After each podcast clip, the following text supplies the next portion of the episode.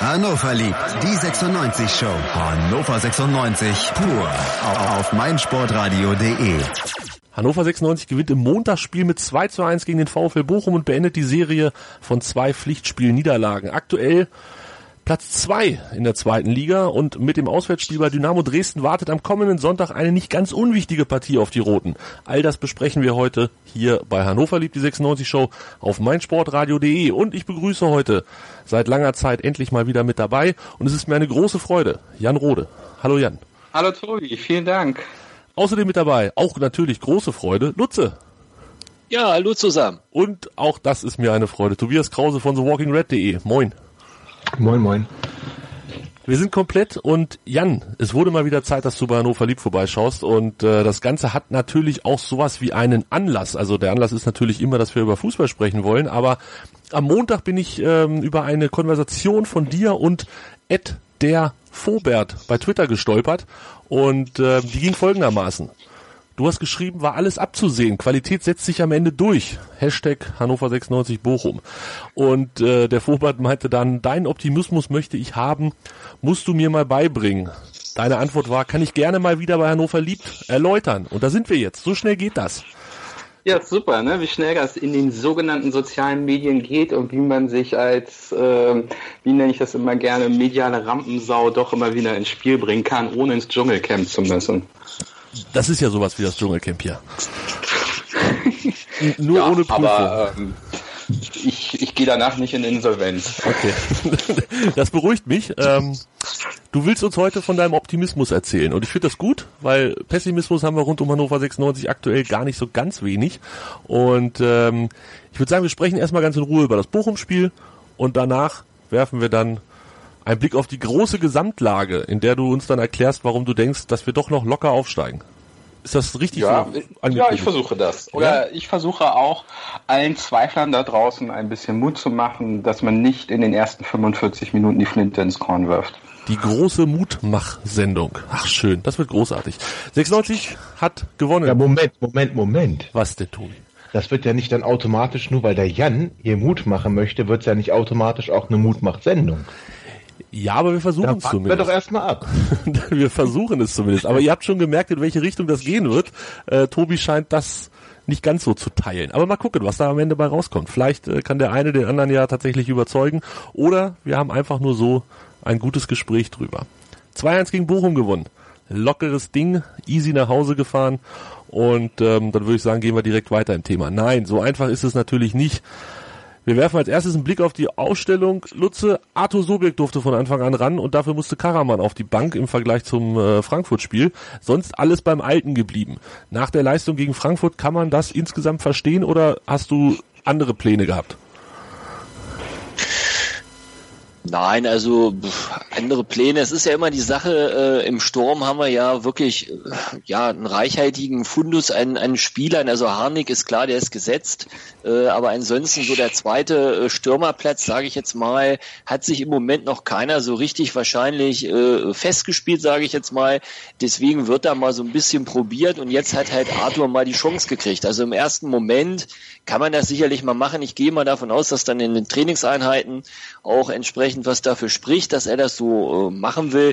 Also erstmal kann man das sicherlich mal verstehen, dass auch mal Arthur Sobich dann mal wieder eine Chance bekommt von Anfang an. Tobi, hast du das auch verstanden? Also ich, ich, Arthur kann man natürlich, kann man natürlich immer eine Chance geben. Ich, ich mag, ich mag ihn ähm, als, als Spielertyp. Ich mag auch seine Art zu spielen, wenn er denn dann in Erscheinung tritt. Das war jetzt gegen Bochum nicht so, aber das ist ein anderes Thema. Erstmal grundsätzlich habe ich kein Problem damit, wenn, wenn, wenn Arthur von Anfang an spielt. Also das kann ich, kann ich immer nachvollziehen. Gut. Angefangen haben sie, fand ich ganz charmant. Ähm, das, das, so die ersten drei, vier, vielleicht auch sieben Minuten sah das echt nach gutem Fußball aus. Dann wurde es aber deutlich schlechter. Ich erinnere mich da an eine Chance von Stiepermann, der an die Latte geschossen hat von Bochum und ähm, es sah irgendwie insgesamt nicht so gut aus und wurde dann auch tatsächlich, ich glaube, in der 16. Minute von Wurz direkt bestraft, als man ein Gegentor gekriegt hat, Jan. Und ich nenne das jetzt mal ein perfektes Beispiel für das, was nach hinten falsch läuft bei 96. Ja, genau, weil man gerade in den ersten Minuten sehr hoch gestanden hat und das ein ziemlich billig herausgespielter Konter war und Schauner dann im 1 zu 1 leider ähm, auch den kürzeren gezogen hat. Ja, ausnahmsweise hat er mal nicht gehalten. Ja, also äh, Philipp Schauner, es ist für mich persönlich nochmal noch mal so, ein, so ein ganz eigenes äh, Thema und ähm, da konnte er jetzt aber wirklich nichts machen.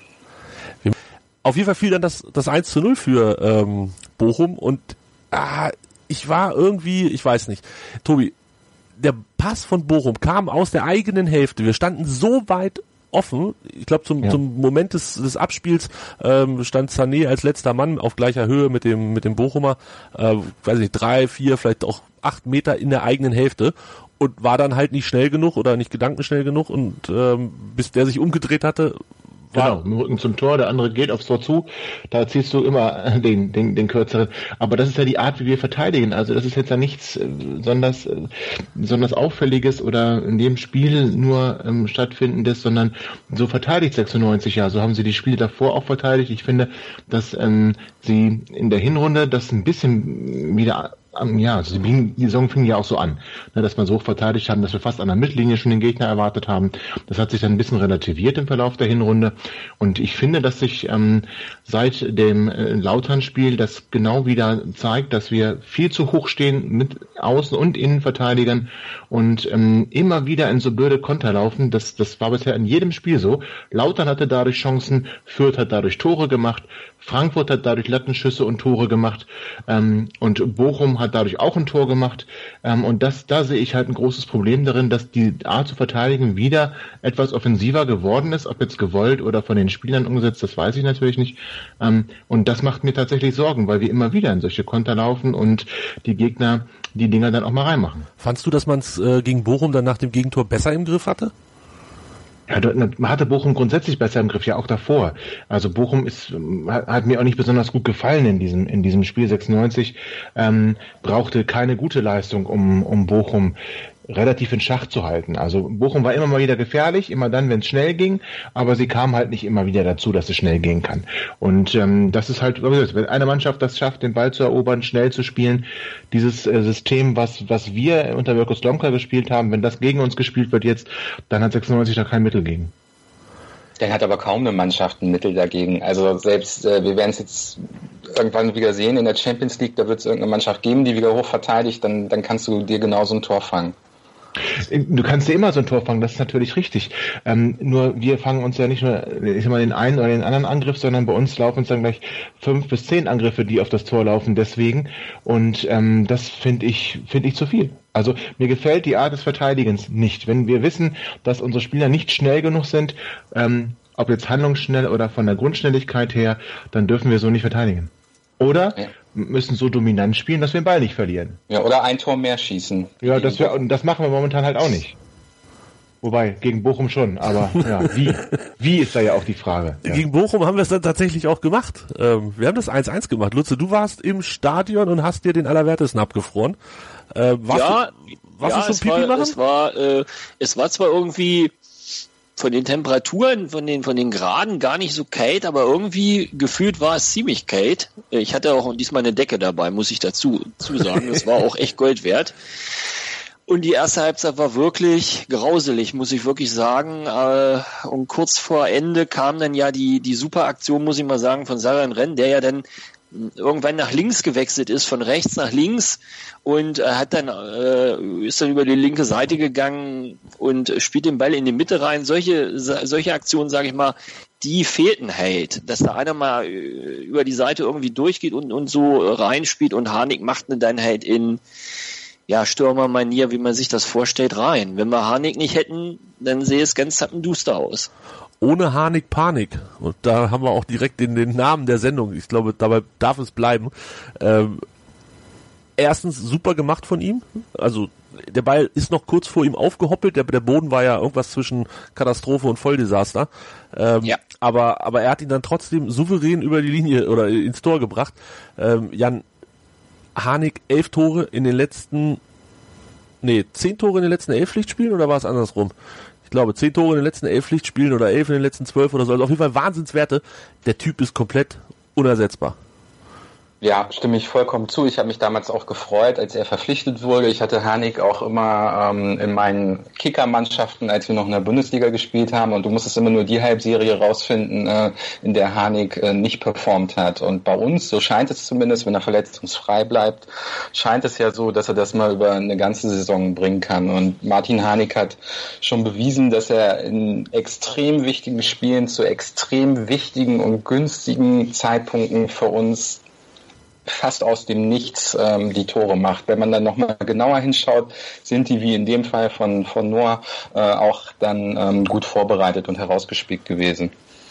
Ja, ich möchte Noah an der Stelle auch wirklich loben. Tobi, wolltest du auch gerade was sagen? Ja, ich, also herausgespielt ist natürlich relativ. Also das war eine gute Einzelleistung von Noah, das, das stimmt schon, aber da sind wir eigentlich bei dem Punkt, ähm, den, der mir auch Sorgen macht neben der Defensive. Jan hat es gerade angesprochen, ähm, oder auch ihr beide habt es angesprochen, Harnik ist, ist unersetzlich. Oder auch dieses schöne Wortspiel mit der Panik. Ähm, er hat jetzt ja auch schon ein paar Spiele gefehlt, weil was ist denn, wenn er sich verletzt? Das Problem ist, dass wir ähm, neben oder hinter Harnik momentan eine große Lücke haben. Wir haben ähm, in der Hinrunde unsere Offensive als das Prunkstück erlebt, ja, die, die, die Chance um Chance herausspielt und die, die Tore dann auch macht und dann doch dieses Tor mehr als der Gegner schießt in der Regel und wir uns deswegen um das Defensivspiel auch weniger Sorgen machen mussten. Jetzt empfinde ich es halt ein bisschen anders. Martin Harnik funktioniert noch, trifft aber auch nicht jeden, wie wir beim Elfmeter gesehen haben. Ähm, und was, was passiert denn, wenn er plötzlich nicht mehr trifft? Felix Klaus ist völlig außer Form zumindest gemessen an der Hinrunde. Jetzt hat jetzt wieder das Gesicht, was wir aus der letzten Saison schon von ihm kennen. Ähm, Noah, okay, ja, der äh, bereitet seine Tore sicher vor, arbeitet aber sehr wenig bis gar nicht nach hinten. Ähm, und wen haben wir denn noch im Sturm? Sobich war völlig äh, wirkungslos und unsichtbar im Spiel gegen Bochum und so viel besser war es in den ersten Spielen von Karaman und Füllkrug auch nicht. Sodass, wenn Harnik mal nicht mehr trifft, wir in der Tat ein großes Problem haben und eben dieses Spielerische, das Herausspielen von Chancen sehe ich, sehe ich momentan leider überhaupt nicht, sondern ich sehe gute Einzelleistungen, aber ich sehe kein Konzept, dass man sagen kann, aha, die Mannschaft hat einen Plan, die Mannschaft versucht über die Flügel, versucht durch die Mitte, versucht so oder so. Das, das kann ich überhaupt nicht erkennen, sondern es sind Einzelleistungen, die dann zu den Toren führen, führen und ich bin nicht sicher, ob das ausreicht, ähm, ob man sich da die ganze Zeit bis Mai drauf verlassen kann. Nein, sicher nicht. Also 96 muss sich vor allem spielerisch und, und defensiv verbessern. Ähm, da, da gebe ich dir auf, auf jeden Fall recht. Aber jetzt setze ich mal als Historiker auch die entsprechende Brille auf. Wann hat 96 denn jemals, sagen wir mal in den letzten 10, 15 Jahren, äh, das Spiel gemacht und sah darin gut aus? Selbst in 2001, der, in der 2002 in der, ja, ja das naja, ist aber also, ist schon verjährt. Also das ist auch eine Jahrhundertmannschaft. Eine, ja, aber eine Jahrhundertmannschaft. Also das bin ich überzeugt, das triffst du einmal in 100 Jahren.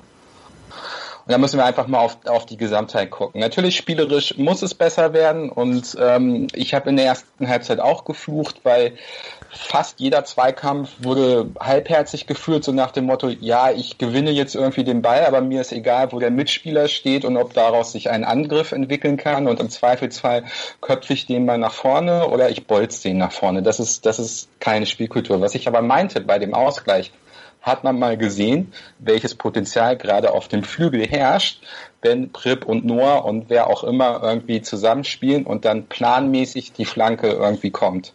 Und dann steht halt auch Martin Hanig da und drückt ihn über die Linie. Da hast du völlig recht. Die Frage ist halt nur, woran liegt es, dass diese spielerische Kultur momentan nicht da ist oder zu selten da ist, ähm, das Potenzial nicht immer abgerufen wird. Ich denke, wir sind uns einig, von, von der Qualität des Kaders müsste das eigentlich deutlich besser aussehen. Und da müsstest du im Prinzip diese Dominanz, ähm, die wir klar zugegebenermaßen auch in den letzten 10, 15 Jahren nicht gesehen haben, war aber auch eine andere Situation. Die müsstest du halt eigentlich, eigentlich in dieser Saison sehen, weil du hast zusammen mit dem VfB Stuttgart mit Sicherheit den besten Kader, auch deutlich besser als Eintracht Braunschweig oder Union Berlin. Ähm, und du bringst es aber irgendwie die ganze Saison über nicht ordentlich auf den Platz.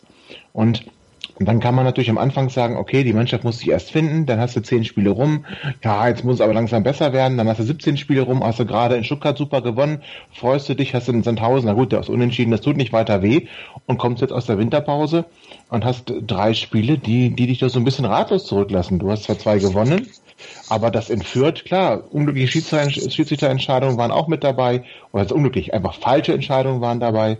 Ähm, aber wie gesagt, mir fehlt das, dieses, dieses, dieses Konzept, dass man sagen kann, Daniel Stendel hat einen Plan mit dieser Mannschaft und diese Mannschaft folgt diesem Plan und setzt das um. Das kann mal klappen, kann mal nicht klappen, aber mir wäre halt wichtig, ich sehe wenigstens diesen Plan und, und den sehe ich nicht. Aber du hast recht, Potenzial ist, ist unendlich da. Da bin ich ja auch ganz bei dir. Ja, ich glaube einfach, was, was es schwierig macht, ist einmal, dass es jetzt Phrasenschwein äh, ist das Vorhandensein des Gegners und ich glaube, dass 96 schon versucht, immer in den ersten 15 bis 20 Minuten die Gegner durch ein hohes Pressing extrem unter Druck zu setzen, auch ein frühes Tor zu machen, weil wir dann siehe erstes Saisonspiel in Kaiserslautern unsere Stärken herrlich ausspielen können. Wenn das natürlich schief geht und wir in Rückstand geraten, dann sieht es immer mau aus, weil wir uns dann eigentlich mühsam ins Spiel zurückkämpfen müssen. Aber ähm, Blick in die Statistik zeigt, wir sind mit Abstand die Truppe, äh, die irgendwie die meisten Pferdestärken in der zweiten Halbzeit irgendwie aufs Tableau bringt. 25 Tore allein in der zweiten Halbzeit. Wir haben 10 in der ersten Halbzeit geschossen. Aber findest du nicht auch, also das äh, super, da hast du völlig recht. Der, ich, und ich war auch in der Hinrunde nie bange, egal wie es zur Halbzeit stand, weil genau das nämlich war. Wir waren die Mannschaft der, der zweiten Halbzeit, der späten Tore. Siehst du das denn immer noch? Also ich habe das Gefühl, da ist auch körperlich nicht mehr so viel da wie, wie in der Hinrunde.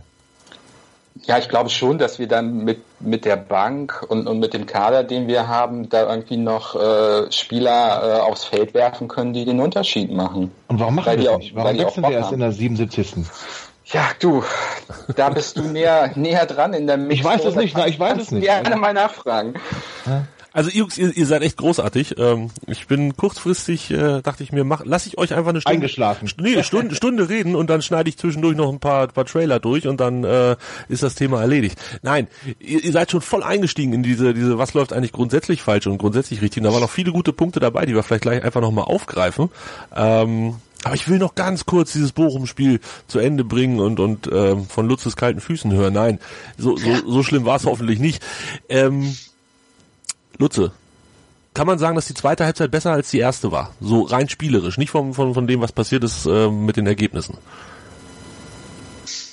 Ja, ich bin ja immer so hin und her gerissen. Also das eine ist ja irgendwie, wenn man im Stadion ist, ähm, dann hat man so den Eindruck gehabt, dass die zweite Halbzeit schon besser war. Ja, dass äh, zumindestens äh, die, die Endphase wollen wir mal ein bisschen außen vor lassen. Also die Endphase war auch so ein bisschen, muss ich sagen, ja, da hat man eigentlich, äh, hätte es jeden Moment einschlagen müssen. Da sind so viele äh, ja, Aktionen gewesen, wo man dann äh, ja, irgendwie weiß ich nicht, ob man nicht mehr konnte oder da hatte ich auch zum Beispiel den Eindruck, der, der, der Harnik ist eigentlich der Einzige, der irgendwie mal ein bisschen intelligent, mit Spielintelligenz irgendwie umgeht und da den Ball mal so ein bisschen hält, versucht einen Konter einzuleiten. Die anderen, die, die hauen den Ball entweder einfach nach vorne oder äh, anstatt an der Eckfahne zu gehen und so kurz vor Ende und da dann mal äh, einfach ein bisschen Zeit runterzunehmen, äh, wird der Ball dann wieder vertändelt oder was und es geht wieder in die andere Richtung. Der Abwurf da auf Prip von Schauner kurz am Ende. Also es hat eigentlich nicht viel gefehlt, dass, dass da das 2 zu 2 fällt. Aber äh, gut, die Endphase übertüncht vielleicht auch wieder so ein bisschen was. Grundsätzlich glaube ich schon, dass wir in der zweiten Halbzeit eigentlich besser drin waren wie in der ersten. Und ähm, da scheint ja dann auch so zu sein, dass dann der Trainer in der Halbzeit doch irgendwas dann immer noch erreicht, dass die Mannschaft dann ja doch äh, es umsetzt. Ich frage mich halt, ja, warum, warum kann man das nicht mal 90 Minuten irgendwie machen? Warum dauert es dann 45 Minuten, bis man dann äh, sich erst einstellt auf, auf den Gegner? Also das. Ja, solange 0-0 steht, ist das ja nicht schlimm. Das ist richtig, aber wir haben ja 0-1 hinten gelegen und danach, sage ich mal. War es am schlimmsten? kam gar nichts mehr. Also das muss man ganz einfach so sagen. Da war nix. Da war aber auch gar nichts zu sehen. Und dass wir dann kurz vor der Pause äh, das 1-1 machen, das war gut, dass es so kam, aber es war bis dato wirklich grauselig. Das muss man einfach mal so sagen. Also ich hatte auch nicht mehr damit gerechnet, dass noch ein Tor fällt vor der Halbzeit. Es ist ja gefallen. Und in der zweiten Halbzeit war es dann die 63. Minute und ich glaube, es war Saren Renbase, ihr hattet es vorhin schon angesprochen, der durchgegangen war und dann den Ball irgendwie zu Prip, da ist er so, so hingeflippert, der Ball. Und Prip wurde umgetreten. Ähm, Elfmeter oder kein. Elfmeter, Jan? Umgetreten. umgetreten, ja. Angetreten. Also, Angetreten. Von der Merkel. Äh, im Originalbild äh, gar nicht so gesehen. Ich habe nur auf den Schiedsrichter geachtet und mich dann gefreut, dass, dass der Arm irgendwie rausging, auf den Punkt zeigt. In der Wiederholung hat man dann gesehen, der, der Eddie ist schon sehr leicht gefallen. Aber er wurde berührt, oder? Ja, er wurde berührt und dann ist die Frage, äh, weißt du, mein Zweijähriger, ja klar, der fällt, ne, wenn er hier irgendwie über die Teppichkante läuft, ne, aber, aber ein gestandener Profi, ich, ich weiß ja nicht. Solange du deinen Zweijährigen nicht leicht, umgerätscht. Ne? Er fiel ja auch mit Verzögerung. Ja, das, das Also- kommt noch äh, erschwerend hinzu. Ja, das war, das war für mich gelbe Karte Prip. Also echt. Nein.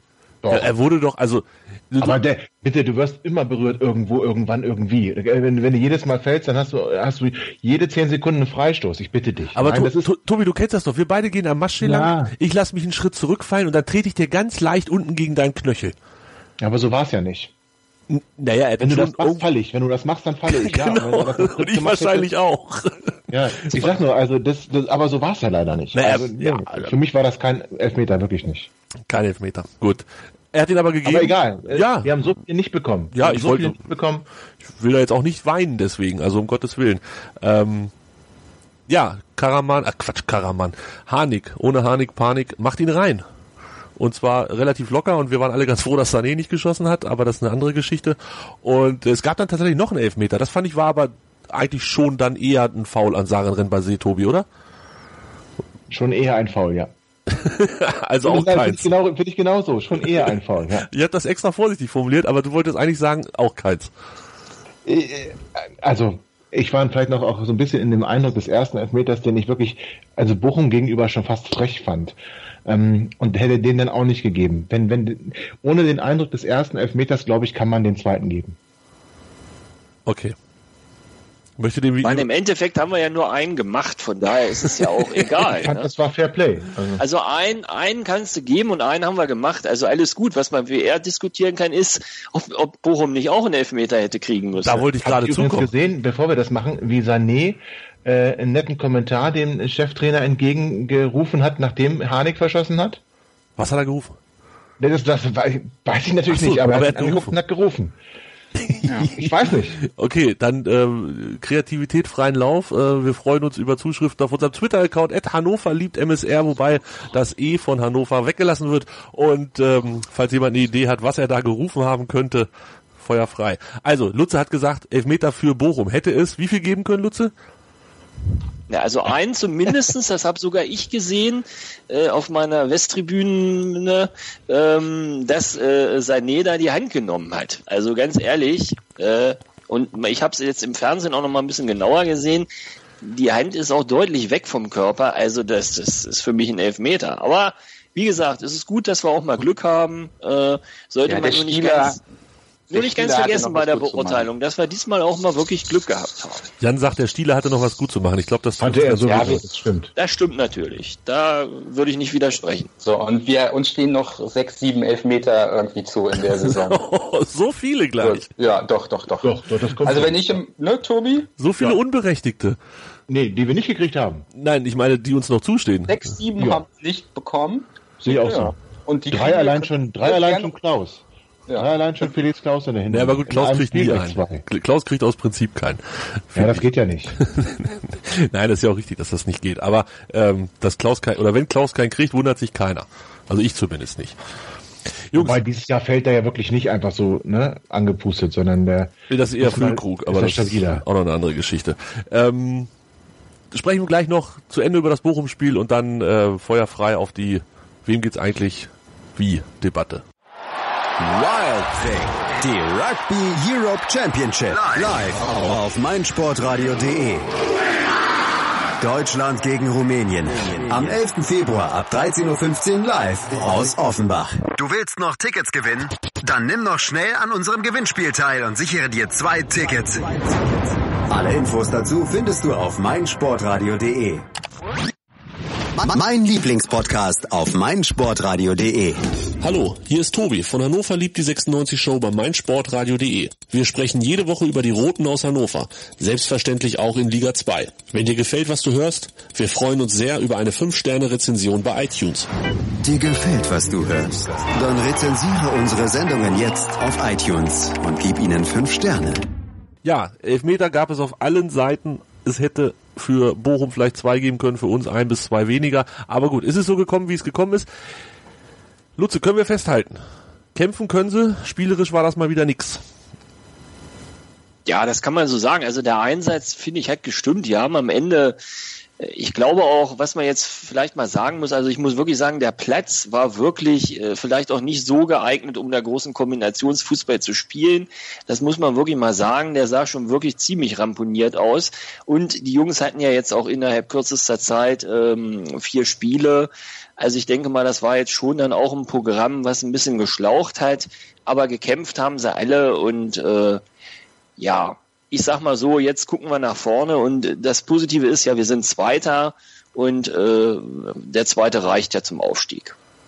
Das ist vollkommen richtig, Gott sei Dank. Äh, der wird bestimmt jo. auch bald eine Relegation spielen oder so, wenn die sich da oben noch weiter einmauern. Aber ähm, ihr habt es vorhin schon angesprochen, die Geschichte mit den Wechseln. Wir haben gewechselt in der 83. Minute Karaman für Sarenren und in der 86. Füllkrug für Sobirk. Doppelfrage, Jan, warum ist Klaus drauf geblieben und warum hat er erst so spät gewechselt? Oh, beides mal, keine Ahnung. Also ich, ich bin ja auch ein Freund von, von frühen Wechseln und Impulse zu geben. Ich habe es, glaube ich, hier in der Sendung auch schon mal gesagt. Der, der absolute Mega-Wechsel war ja damals in Stuttgart Jan Schlaudraff beim Stand von 0 zu 2 und wir segeln locker 3-2 nach Hause. So, warum Daniel Stände das nicht macht, äh, keine Ahnung. Was mich persönlich äh, sehr betrübt hat nach dieser herzergreifenden äh, Rickling Home Story mit, mit Niklas Füllkrug, dass, dass der Junge einfach keine Spielpraxis bekommt. Ja, warum kriegt er das denn nicht an? Keine Ahnung, weil Martin Harnik gesetzt ist, ja. Ohne Frage. Und ähm, weil Niklas Füllkrug dann scheinbar taktisch nicht so flexibel zu sein scheint oder technisch so beschlagen, dass er auch auf einer anderen Position spielen kann. Es, ich kann mir durchaus vorstellen, dass es anders geplant war, ne? dass der Harnik Backup für, für Füllkrug ist. Und jetzt ist es ja eigentlich umgekehrt. Du, äh, echt? Glaubst du, dass es so geplant war? Also vorgestellt wurden sie ja. am gleichen Tag. Das, da erinnern wir uns ja alle gerne dran an die durchaus witzige Aktion von Hannover 96. Ähm, ich dachte, du verarsch mich. Ich muss das nochmal erzählen. Ich war auf dem Weg in Urlaub und als du dann sagtest, der Harnik, ich dachte, du hast mir eine Fotomontage geschickt. ja, ich, nein, nein, der, der, der, Tobi schickt mir eine WhatsApp mit dem Bild von Harnik, dann, dann sage ich ja, sehr witzig, habe ich ihm geantwortet. ja, konnte ich mir überhaupt nicht vorstellen. Ja, und jetzt schießt er uns zum Aufstieg mit Niklas Füllkrug. Ja. Das war wirklich großartig. Einen haben wir noch oder irgendwie so hatten sie es formuliert. Ja, du denkst natürlich von der Kaderplanung, ja, jetzt hier der teuerste Transfer, der muss, muss irgendwie spielen. Ne? Früher hätten die sich eine Stammplatzgarantie in den Vertrag schreiben lassen, wenn sie irgendwie aus Italien oder sonst wo an, an den Maschsee gewechselt wären. Ähm, ja, und jetzt ist es, wie gesagt, genau umgekehrt. Und der Hanik ist das Zugpferd. Ja, aber ich glaube nicht, dass der so geplant war, dass die beiden auf einer Position spielen sollen. Harnik ist dann doch noch ein anderer Spielertyp als der, als der Niklas Füllkrug, weil ich Harnik würde ich als deutlich flexibler auch sehen und gar nicht so als dieser, als dieser Mann äh, wirklich äh, in, in der Box, in, in der Mitte, wo ich den Füllkrug aber eher sehe. Und auf dem Flügel halte ich Füllkrug für ungeeignet, aber Harnik könnte das auch, also für mich ist eher so Harnik hinter Füllkrug wäre ideal. So Harnik als falsche Neun auch mal mit, mit, mit der Freiheit nach links, nach rechts äh, auszuweichen und vorne drin wartet der Niklas auf die Bälle. Ich glaube, das könnte funktionieren. Na gut, dafür hat aber Felix Klaus über weite Teile der Saison dann zu gut gespielt, als dass du ihn jetzt rauslassen könntest. Klar, aber du hast ja dann immer noch, also in dem Fall hättest du jetzt Arthur rauslassen können oder du könntest Karaman äh, rauslassen, wenn dann äh, Arthur nicht spielt, sondern der Kenan. Also ich, für mich ist ein Platz in der Mannschaft für Niklas Füllkrug und er hat ja auch, er hat ja auch schon wichtige Tore gemacht. Ja, ähm, der, der spielt halt wirklich viel zu wenig. Du, du, was das Problem ist, da kriegt er mal das eine Spiel über 90 Minuten, das sieht dann nicht so sonderlich gut aus und ist sofort wieder draußen. Das ist ein Gift natürlich für, für, für ein Selbstbewusstsein oder sonst irgendwas. Wie, wie soll er, wie soll er überhaupt in Form kommen, wenn, wenn er jeder, jede Sache, die nicht 100% läuft oder selbst wenn er Tore macht, Ende der Hinrunde, wird eingewechselt, trifft, nächstes Spiel wieder Bank. Ja, Ach, schwierig. Ja. Aber jetzt, jetzt kommen ja in der, in der Rückrunde viele wichtige Spiele und ich, ich hoffe einfach drauf, dass ich wünsche es Niklas Füllkrug, dass er dann dabei ist und, und die wichtigen Tore macht. Lutze. Mit einem anderen Trainer vielleicht dann, ja. oh, oh, oh, oh. Ähm, Lutze, ja, ich glaube einfach, Moment, das war nicht gemeint, dass ich will, dass Stendel rausfliegt, aber ich glaube, dass Daniel Stendel äh, kein Freund von Niklas Füllkrug ist. Ich möchte es mal so ausdrücken. Ja, das wollte ich Lutze gerade fragen. Lutze, ist es vielleicht einfach die, die, die Kombination Stendel-Füllkrug, dass es einfach nicht, nicht passt zwischen den beiden? Warum auch immer. Tja. Mach sein, weiß ich nicht. Also, scheint so zu sein, ne? Oder, äh, wie gesagt, es ist ja so, äh, wir haben natürlich ein, wir haben natürlich ein großen, großes Angebot im, im Offensivbereich. Und äh, was Jan ja gerade auch gesagt hat, wenn da natürlich so Leute absolut gut spielen, wie, wie Harnik, wie, wie, wie Klaus, ähm, dann sage ich mal, äh, Noah ist so ein Liebling von Stände, ist die Position auch weg. Ja, dann wird's dann langsam schon, äh, werden die Plätze immer weniger im Sturm, ne?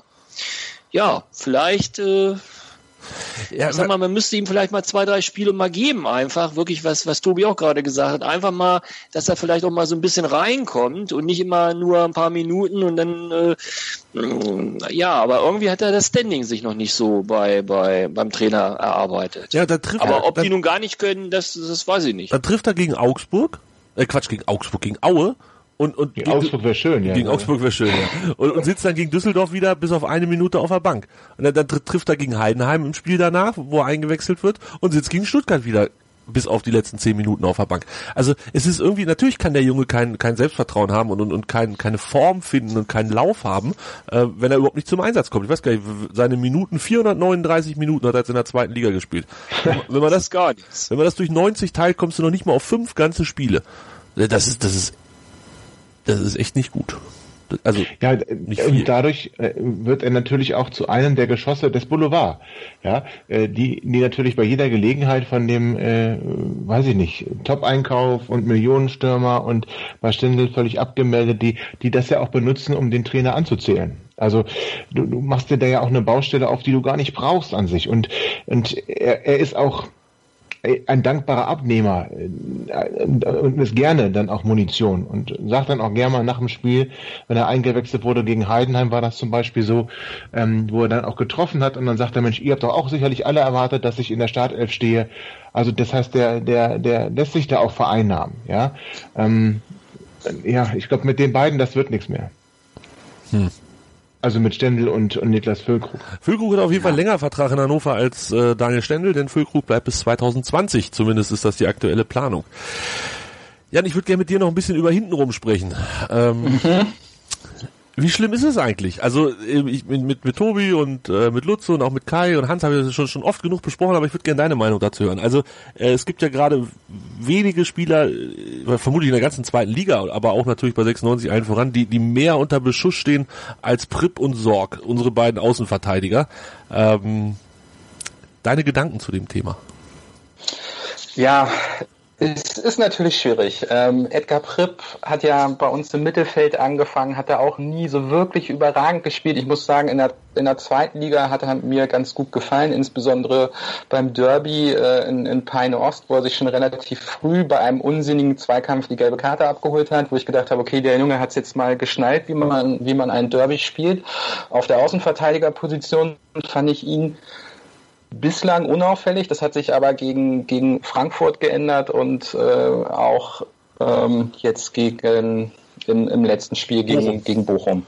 So, Olli Sorg hingegen hatte er in, in, der Hinrunde seine Schwierigkeiten und ist jetzt nicht mehr so negativ auffällig. Ich meine, Frankfurt hat es ja die ganze Zeit versucht, über seine Seite zu spielen, aber da kam ähm, ja dann auch erstmal nichts bei rum für Frankfurt. Das hat dann ja auch ein bisschen gedauert, bis in die zweite Halbzeit. Also äh, nicht alles Gold, was glänzt, ähm, aber natürlich noch extrem viel ähm, Verbesserungspotenzial nach, nach oben auch.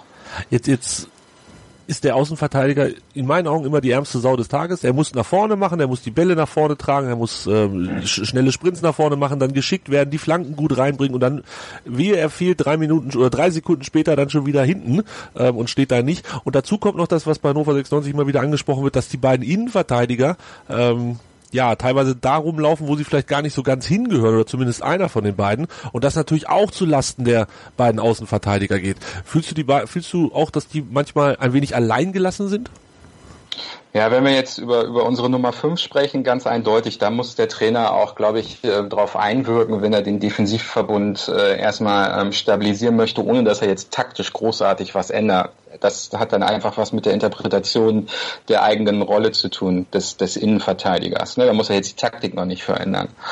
Ähm, Ja klar, du hast, du hast es eigentlich beschrieben. Im modernen Fußball der Außenverteidiger ist, ist die eierlegende ähm, Wollmilchsau und äh, ich, ich habe es noch in meiner WhatsApp-Gruppe geschrieben, erster Spieltag in Kaiserslautern, der Zauberer von Albonors. Ne? Ich meine, der spielt ja leider auch nicht äh, jetzt Außenverteidiger. Und wir waren ja in den letzten Jahren sowieso nicht ähm, so gesegnet. Es ist ja fast keiner gesegnet mit Außenverteidiger, oder? Nee, da musst du schon Champions League gucken. Ja, und da wird's dann halt auch schon teilweise dünne finde ich. Da siehst du mal. Deswegen. Ne? Ball flach halten bei der Kritik. Alles auf einem anderen Niveau, aber das dürft ihr hier bitte nicht vergessen. Also ich meine, dass natürlich äh, in der Champions League, wenn da ein Außenverteidiger Problem hat, ist der aber auf einem ganz anderen Niveau als ein Edgar Pripp. Ja, und ich glaube, wir werden in Dresden einen guten Linksverteidiger sehen jetzt am, am Sonntag mit dem, mit dem Philipp Heise. Ähm, das hat Dresden echt gut gemacht. Da haben die sich gut verstärkt. Wir waren ja wohl auch mal kurz dran, leider haben wir nicht bekommen, aber da, da werden wir sehen, was ein, was ein guter Linksverteidiger ist. Bin ich von überzeugt. Oh, das kommt direkt auf meine Tippsliste hier, den muss ich ja immer mitschreiben. Ähm, Tobi prognostiziert einen guten Außen, linken Verteidiger bei Dresden. Das würde wiederum bedeuten, dass ja, Sarin Rentmann Noah gestoppt wird. Gestoppt wird. Ja. Meinst du? Aber gut, lass uns über Dresden nachher sprechen. Äh, Entschuldigung, ich wollte es auch nur kurz, weil ihr sagtet Champions League, das war mir schon wieder viel zu verklärend. Also beide Seiten sind für mich zu schwach besetzt und äh, Jan hat ja recht, Miko hat ja schon gute Spiele auch in dieser Saison gemacht. Und der hat ja, den darf man ja auch nicht mit seinen Standards unterschätzen. Also auf Prip-Niveau sind die alle mal.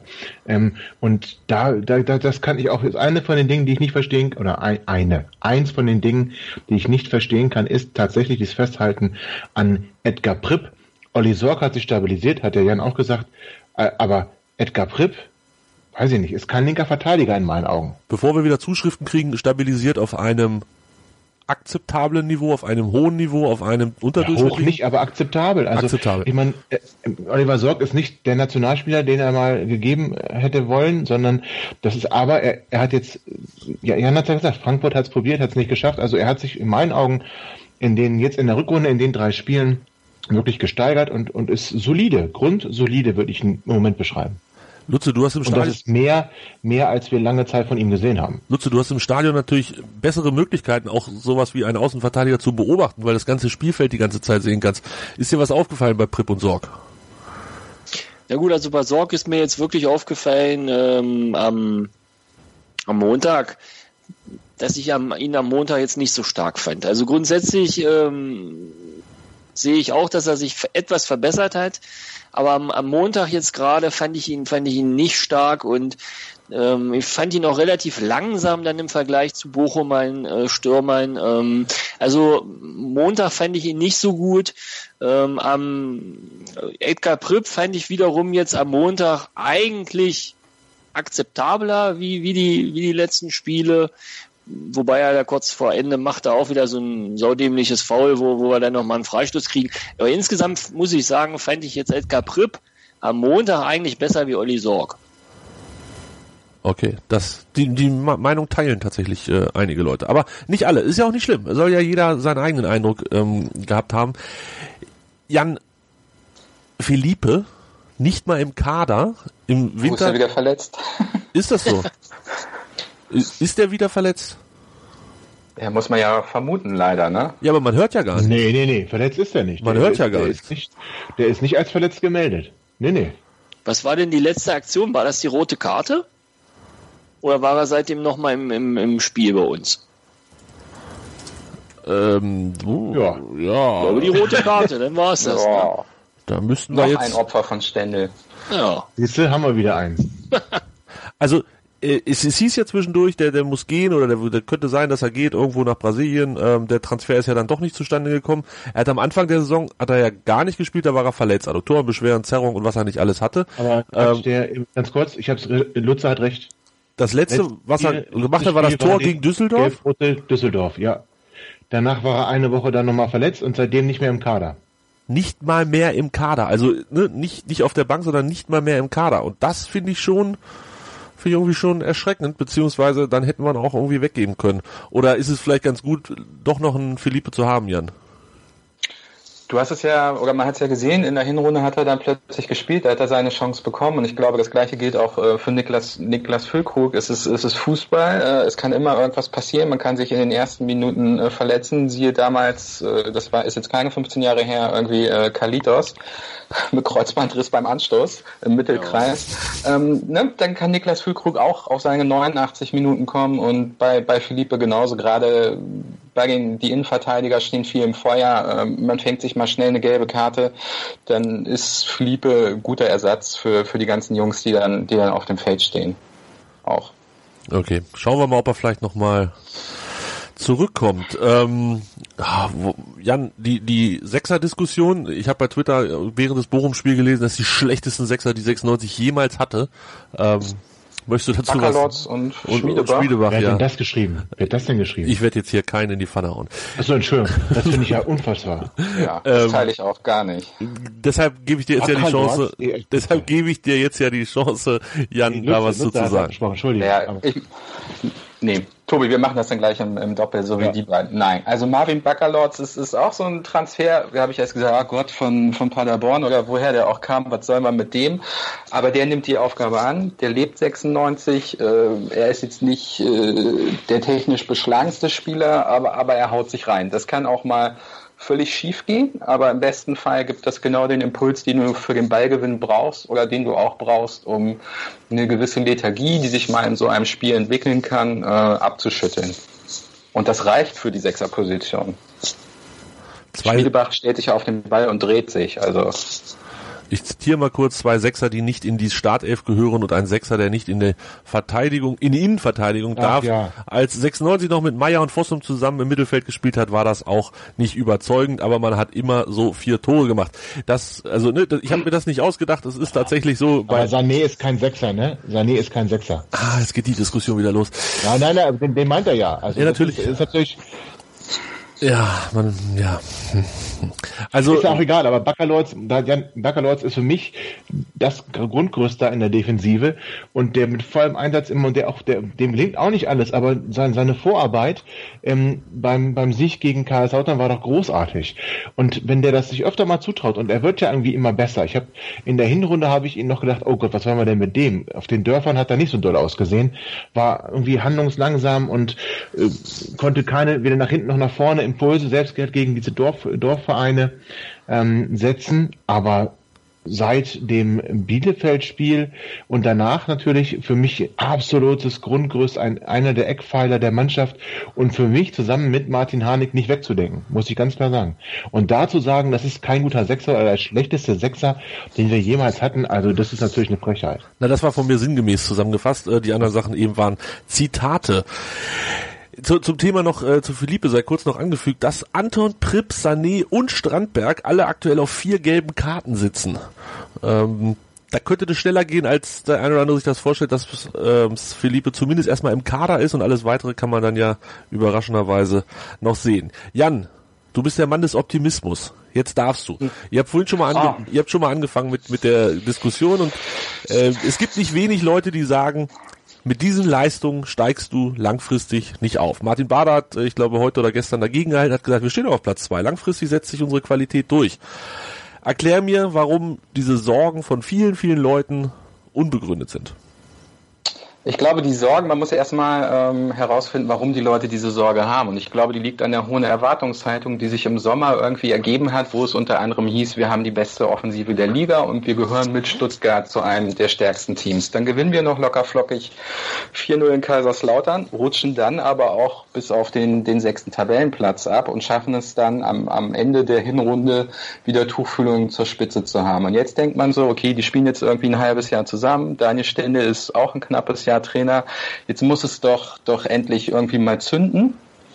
Und hinzu kommt, bei Tobi haben wir es ja auch schon gemerkt, man hat noch so die letzte Zweitligasaison im, im Kopf, äh, wo wir das mit, mit Gigi Kaufmann, ähm, ähm, Steiner und, und, und Schimak und auch Daniel Stendel in der Offensive irgendwie ähm, gerockt haben. Und das, das stellt sich einfach noch nicht ein. Aber ich habe es ja auch schon angesprochen, die Statistik zeigt, in der ersten Halbzeit ist bei uns nicht viel los. Man kann sich mit ziemlicher Sicherheit darauf verlassen, dass wir in der zweiten Halbzeit ein Tor schießen. Und was mich persönlich freut, es macht viel, viel mehr Spaß, 96 zuzuschauen, auch wenn das kein guter Fußball ist, weil, und das ist ganz stumpf, wir gewinnen häufiger. Was habe ich mich immer geärgert in der ersten Liga? Diesen Scheiß anzugucken. Jetzt ist es immerhin spannend und, und, und wir gewinnen. Du bist ausgewiesener Fan von Daniel Stendel. Das sage ich jetzt einfach so und glaube, damit ich, liege ich nicht ganz falsch. Ähm, ja, das ist, das ist so eine Hassliebe. Ich habe damals auch gedacht, als er noch aktiv bei uns war, was, was wollen wir mit dem Dödel? Und ähm, so ging mir das auch bei Dieter Hecking und dann habe ich mich schließlich gefreut, als Daniel Stende einmal in Bielefeld, dieses super, ich drehe mich. Super toll, ne? genau. Ja, ja, ja. Mal, dass, dass, er das, dass er da die Beine sich nicht gebrochen hat. ja, genau. Kann ich heute noch nicht fassen. Ja. Genau, das war ein super Tor in Bielefeld und dann irgendwie in Osnabrück hat er, glaube ich, genau das gleiche Tor nochmal gemacht. Also Daniel Stendel, Topmann. Und jetzt als Trainer. Also jetzt würde ich dann doch gerne. Ja, auch als Trainer. Ähm, das hat so angefangen, wir spielen Freitagabend in Berlin und holen da irgendwie ein 2-2 und er hat sich da locker flockig hingestellt, er ist jetzt nicht der große Rhetoriker und ich habe mir so gedacht, das ist genau das, was 96 jetzt braucht. Jemand, der irgendwie aus, aus der eigenen Organisation kommt, der noch ein paar junge Spieler mitbringt und der den ganzen Verein einfach mal auf links krempelt, dass man nicht immer äh, in Sack und Tüten da irgendwie rumläuft und ähm, ich sehe es jetzt so ein bisschen als meine Aufgabe, dass man bei aller Kritik, die es gibt, die auch berechtigt ist, dass man versucht, die Kirche noch im Dorf zu lassen, weil da hat Martin Barger recht. Wir stehen noch auf Platz zwei und die ganzen wichtigen äh, Spiele kommen noch. Tobi, Kritik gibt es. Ähm, ja. Wir stehen auch auf Platz zwei. Das hätten wir nicht getan, ja. wenn wir gegen Bochum nicht gewonnen hätten. Oder Richtig. beziehungsweise verloren hätten sogar. Ähm, da hatten wir zwei Niederlagen vorher. Wie gefährlich wäre das geworden, deiner Meinung nach, für Stendel? Sage ich dir gleich. Ich möchte nur mal kurz bei Jan, alles stimmt ja, was er da sagt. Ähm, aber wir dürfen halt nicht vergessen, es ist gar nicht mal so dieses, dieser, dieser Anspruch, dass gesagt wurde, wir haben die beste Offensive, sondern es ist ja in der Tat so, du bist als Absteiger, ähm, du bist Absteiger, du möchtest unbedingt wieder aufsteigen und da musst du auch so, so spielen wie ein Aufsteiger. So wie es SC Freiburg in der letzten Saison gemacht hat, so wie es viele Teams davor gemacht haben, auch Köln, die mal zwischenzeitlich unten waren. Also das heißt, es gibt immer diesen einen Absteiger, der die Dominanz ausstrahlt, der dann auch gleich wieder hochgeht. Diese Rolle wird jetzt der VfB Stuttgart übernehmen. Ähm, davon bin ich überzeugt. Ähm, die, die haben sich stabilisiert, die, die liefern einen guten Fußball und die, die stehen da erstmal oben. So. Ähm, und natürlich gewinnen wir häufiger als in der ersten Liga. Das muss aber auch so sein. In der ersten Liga wollten wir nicht Meister werden, jetzt wollen wir es. Deswegen muss, muss das natürlich, muss das natürlich ganz anders sein. Ja, wir stehen noch auf Platz zwei und man muss ja auch sagen, dass jetzt mal auf die Ligaspiele bezogen, das 1 zu 4 in, in Fürth war ja auch die erste Niederlage seit, seit Oktober, also am 23 23. Oktober haben wir das letzte Mal davor verloren in der Liga in Nürnberg. Also das war ja eine lange Phase, wo wir zumindest nicht verloren haben. Alles wunderbar, das sind natürlich positive Aspekte, deswegen kann man sich natürlich dann eher schwer ähm, an, an, ja, an grundlegender Kritik ähm, oder an grundlegender Kritik machen. Doch sehe ich, wie ich schon sagte, unsere Defensive als zu wackelig an, in der Offensive läuft es auch nicht mehr so gut und genau das ist nämlich das. Die wichtigen Spiele kommen noch. Wir haben noch Union, wir haben noch Heidenheim, Braunschweig, Stuttgart, Sandhausen, St. Pauli hast du auch noch nicht gewonnen. KSC bin ich sehr gespannt mit Mirko Slomka, wie das, wie die äh, gegen uns spielen werden. Würzburger Kickers, Nürnberg, das sind ja alles auch Mannschaften, die durchaus gegen uns was reißen wollen. Und ich bin einfach der Meinung, dass diese ähm, Leistung, die momentan gezeigt wird, nicht ausreicht. Das heißt ja nicht, dass man sich nicht steigern kann. Aber dieses, ach komm, es ist doch alles gut, wir sind doch Zweiter, jetzt meckert man nicht so viel, sondern seid zufrieden. Nee, mahnen müssen wir. Wir haben in der letzten Saison, und das ist für mich das, das, das Größte, warum ich jetzt auch Kritik übe, in der letzten Saison den Beginn mit, mit äh, Michael Fronzek viel, viel, viel, viel zu lange an ihm festgehalten. Und da kamen die gleichen Sprüche, ach, wir stehen doch über dem Strich, was wollt er denn? Ist doch alles in Ordnung, wir sind halt nur kein Top-Team, das wird schon alles werden. Und genau das gleiche dann weiter mit, mit Thomas Schaf, das könnte ich vorher keine Ahnung, dass das so eine, so eine großes Fiasko wird, aber auch da hätte man vielleicht nach den ersten drei, vier Niederlagen schon mal sagen können, ey, nee, hier müssen wir was machen, das, das geht so auch nicht weiter. Ähm, und ich möchte halt nur nicht dass man zu lange zuschaut. Und wenn man jetzt gegen Bochum verloren hätte, um auf deine Frage zurückzukommen, Tobi, äh, und dann in Fürth und gegen Bochum verloren hätte, dann kann ich mir schon vorstellen, dass Dresden ein Schicksalsspiel hätte werden können, weil Martin Kind ja auch nicht müde wird, vor jedem Spiel immer wieder zu sagen, wir müssen aufsteigen, wir müssen besser spielen und meine Herren, klar, die Mannschaft muss diesem Druck standhalten. Ich bin aber eigentlich jetzt der Meinung, wir wissen das doch jetzt alle, jetzt können wir uns mal zurücknehmen und müssen nicht vom Martin Kind jedes Mal wieder hören. Ich muss, ich gehe in die Kabine, ich sage der Mannschaft, sie muss aufsteigen. Das weiß doch jeder. Und ähm, ich habe ein Interview geführt mit dem Dresdner und der sagte zu mir, dass äh, da habe ich noch gar nicht so drauf geachtet, aber er als Außenstehender, äh, wenn er vergleicht, Spiele in der Hinrunde, jetzt äh, Spiele auch in der Rückrunde, ähm, die er gesehen hat, man merkt den Spielern zum Teil den Druck an. Dieses, äh, wenn wir 0-1 hinten liegen, ich habe den Ball, oh Gott, wenn ich jetzt einen Fehlpass spiele und dann gibt's noch ein Gegentor oder wir spielen wieder nur unentschieden und das scheint die Mannschaft momentan zu leben. Ähm, ist mir noch nicht aufgefallen, er hat mich darauf hingewiesen, finde ich einen interessanten Aspekt. Und wir, ja, deswegen Kritik ja, weniger Druck aber. Also irgendwie ist nur, wie gesagt, Stendel scheint kein System dieser Mannschaft mhm. beizubringen und da, das ist meine größte Sorge. Lutze wird in Hannover eigentlich zu viel kritisiert und zu viel, ähm, ja, zu viel ge gewarnt und gemahnt aktuell?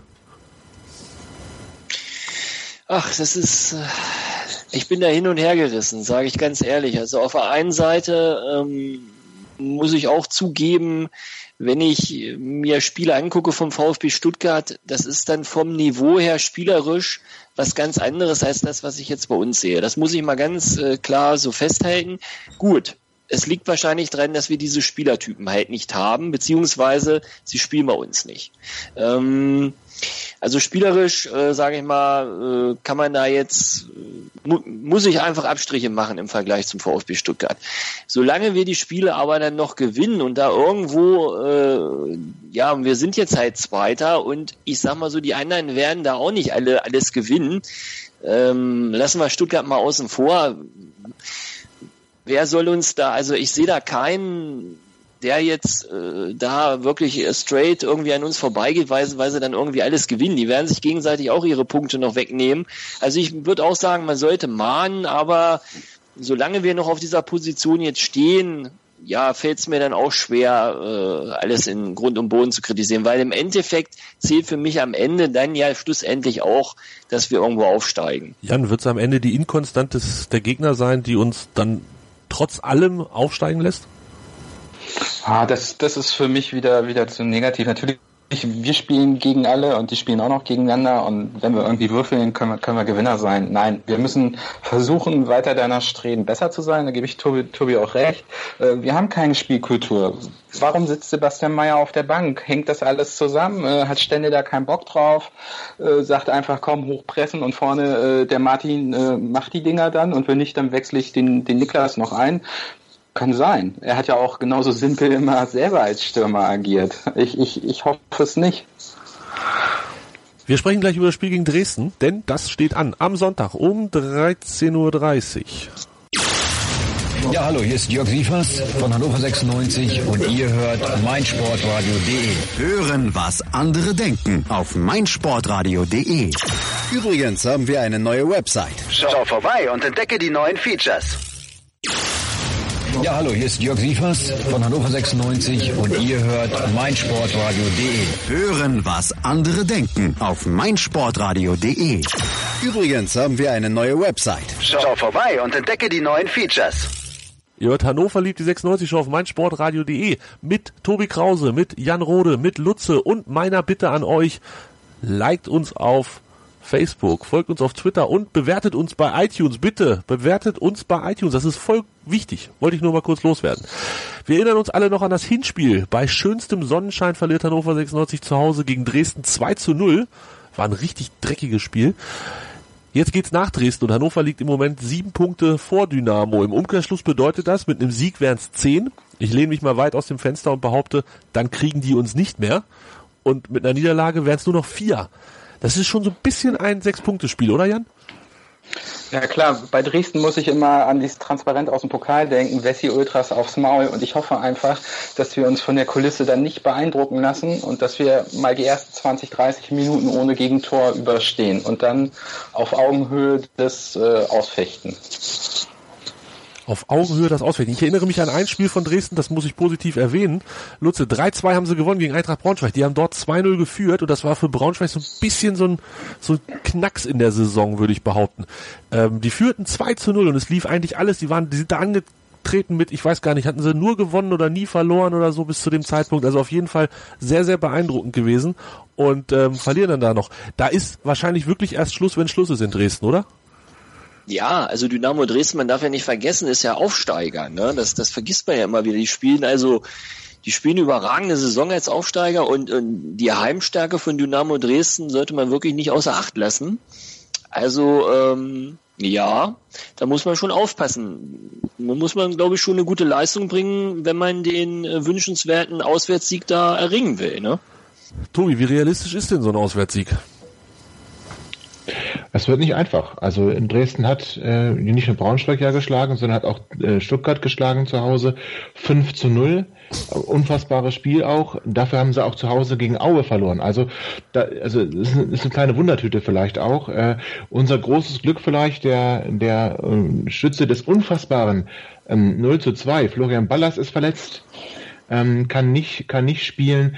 Dann haben sie noch einen sehr starken Spieler, der hier war in der Jugend gespielt hat, Akaki Gogia, der ist auch verletzt, der, deren bester Torschütze. Ähm, das macht dann einen äh, Auswärtssieg vielleicht wieder etwas realistischer, wobei Stefania kennen wir jetzt ja auch aus dem, aus dem Hinspiel. Ähm, ich wäre tatsächlich sogar mit dem Unentschieden, glaube ich, zufrieden. Also an sich musst du Dresden schlagen, ja, wenn du aufsteigen willst. So, aber Dresden und Jan hat es auch gerade gesagt, die Kulisse dort, das ist eine ganz besondere, nochmal alles sehr eng, sehr nah dran, sehr, sehr äh, heißblütige Fans, wenn man es mal positiv nennen möchte. Aggressiv, wenn man es negativ nennen möchte, gibt es sicherlich auch welche. Ähm, das ist eine besondere Atmosphäre. Wir haben ein paar junge Spieler, haben aber auch Erfahrung im Kader.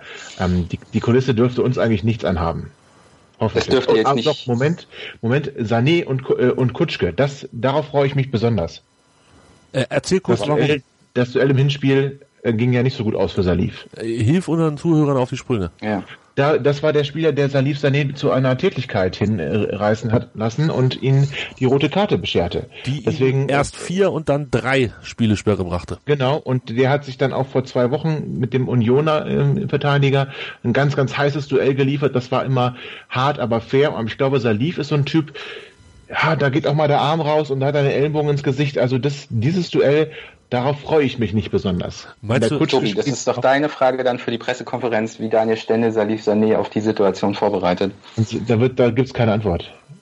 Nein.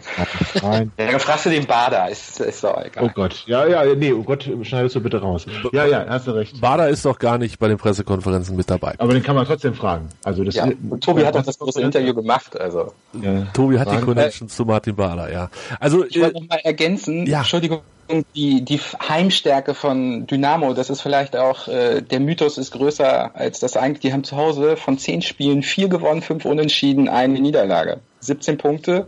Wir haben acht Spiele gewonnen. Ein Unentschieden, eine Niederlage. Wir wollen auch aufsteigen. Wir wollen aufsteigen. Das, das, das ist wieder unfair. Das ist unfair. Nein, aber tatsächlich, äh, tatsächlich, ist Dresden, tatsächlich ist Dresden auswärts besser als zu Hause. So ist die. Du wirst aber Geschichte. kurz vergessen, äh, Faninterview war richtig klasse. Äh, Jens Umbreit, Stimme von Radio Dresden, der macht jedes äh, Spiel live äh, im Radio von Dynamo. Äh, bitte dann äh, zu, vor dem Spiel die Hats kaufen, das wird ein großes Interview, verspreche ich. Das war Wenn nicht, zahle ich das Geld zurück. Jedes Exemplar, das euch nicht gefallen hat. Das war dein, Nein, dein Auswärtsfan, den du ähm, Ja, war echt hast. großartig, ein toller Typ. Ähm, hat viel zu erzählen gehabt, auch viel Interessantes. Ähm, also mir hat Spaß gemacht. Ich hoffe, es macht dann den Lesern auch Spaß. Sag nochmal, wann und wo wir das finden. Ja, in der Hatz, ich meine, es wird am Freitag erscheinen. Äh, Samstag, glaube ich nicht. Samstag, ja, Freitag oder Samstag. Kauft sie beide. Kauft sie am besten beide, genau. Und ja, irgendwann. twitterst das dann, ne? Ich vergrößere mir das. Ich twitter es sowieso. Also dann, wenn es kommt, äh, also nicht das Interview, aber dass es kommt an dem Tag, das mache ich tatsächlich, ja. Sehr schön. Wir müssen tippen. Wie immer müssen wir tippen. Und wir werfen ganz kurz noch den Blick auf die letzte Woche. 96 gegen Bochum. Kai tippte 3-1, ich tippte 1 zu 0, Hans 3 zu 0 und was Tobi Krause tippte, das verraten wir an dieser Stelle nicht. Oder Tom? Warum nicht? Du hast 0-1 getippt. Ja, ich weiß. Pene Miata sollte ja. das so machen. In der 88. hat er nicht. Du warst ja du bist auch so ein Geschädigter, ne? So, so ein Fatmir Vata. Immer wenn Bielefeld da war, hat der getroffen. Ja, und Miata wäre genau so ein Typ gewesen, ja. ja. Sehr schön. Ähm, so lange nicht dabei gewesen, deshalb darfst du anfangen. Jan, schieß los. Wie geht's aus? Was wird passieren? Ah, sehr schön. 1-1. Äh, 1-1. Ah. Jetzt stöhnt, stöhnt der Erste auf, das war Tobi. ähm, vermutlich, ja. weil Jan ihm das, den Tipp weggenommen hat. Deshalb muss das Lutze als, Lutze als nächstes und Tobi darf sich noch überlegen, was Lutze ihm jetzt wegschnappt. Ja, ich bin ja immer der Optimist. Ne? Richtig ich so. Richtig so. 2-1 für uns. So wollen wir das hören. Ähm, und wer trifft? Trifft äh, Füllkrug oder wieder Harnik? Harnik, Harnik trifft. Und, tja, wer denn noch? Schmiedeberg. Komm, der Klaus trifft auch nochmal. Oh, Endlich mal wieder. Klaus wäre überragende Geschichte. Ja. Tobi, jetzt du. Okay, dann sage ich, Dynamo Dresden fährt einen Heimsieg ein und gewinnt äh, 3 zu 2. Uh, das, das klingt nach Spielen mit roten Karten für Salif Sané. Der sitzt auf der Bank, oh. weil Daniel Stendel Angst hatte vor der roten Karte. Er kommt aber und macht einen Elfmeter noch rein. Zum 1 zu 1. Nein, Quatsch, weiß ich nicht. Aber es wird ein heißes Spiel, geht hin und her und Dynamo in der Nachspielzeit noch zum 3 zu 2. Ach ja. bitte. Tobi, sag mir nochmal schnell, wie der linke Verteidiger hieß äh, von... Philipp Heise. Ach, Philipp Heise war das. Alles klar, von dem erwartest du dir was. Ja, Defensiv, ja. Offensiv, also ich halte den für einen guten, ja. Ja, und jetzt muss ich noch tippen und bin ganz froh, dass äh, ein überragendes 0 zu 1 noch nicht weg ist. Nämlich 0-1. Wir gewinnen, aber diesmal verdient. Nee, das ist auch Käse, ne? Ach, ich weiß auch nicht. Das ist immer der schwerste Teil der ganzen Sendung, diese blöde Tipperei. Vielleicht streiche ich das irgendwann mal. Nein. Ja, bei Twitter haben sie mich tatsächlich auch schon gefragt. Ich konnte die Sendung nicht hören. Kannst du mir die Tipps der, der, der Teilnehmer schicken? Ja, ist mir auch schon passiert. Also ich glaube, wir können das gar nicht streichen. Da gibt's bestimmt wieder Ärger. Dann, dann tippen wir weiter. Also ich tippe 1 zu 0. Da achtet echt jemand drauf, da muss ich anders tippen in Zukunft. Nein, nein, nein, nein, nein, nein, nein. Gibt's da eigentlich so eine Jahresauswertung? Ach nee, da habe ich keine Zeit für. Ich habe ich hab so viel Pläne und so wenig Zeit, also du weißt doch, wie das ist, Jan. Ich bin froh, dass ich hier jede Woche meine drei Stunden für die Sendung investieren kann und äh, wenn ja. wir Pokal haben, auch gerne noch ein zweites Mal. Das war's für diese Woche, für heute. Danke, Jan. Ja, danke für die Einladung. Danke, Jungs. Hat viel Spaß gemacht. Lutze, vielen Dank. Ja, danke, danke. Und Tobi, dir auch. Vielen Dank. Und ja, wir, ich möchte auch bedanken. War großartig. Wir hören uns nächste Woche wieder. Dann sprechen wir über das Spiel gegen Dresden und blicken voraus auf das Spiel zu Hause gegen Bielefeld, wenn mich nicht alles täuscht. Das war's für diese Woche. Tschüss. Hannover liebt die 96 Show. Hannover 96 pur auf meinsportradio.de.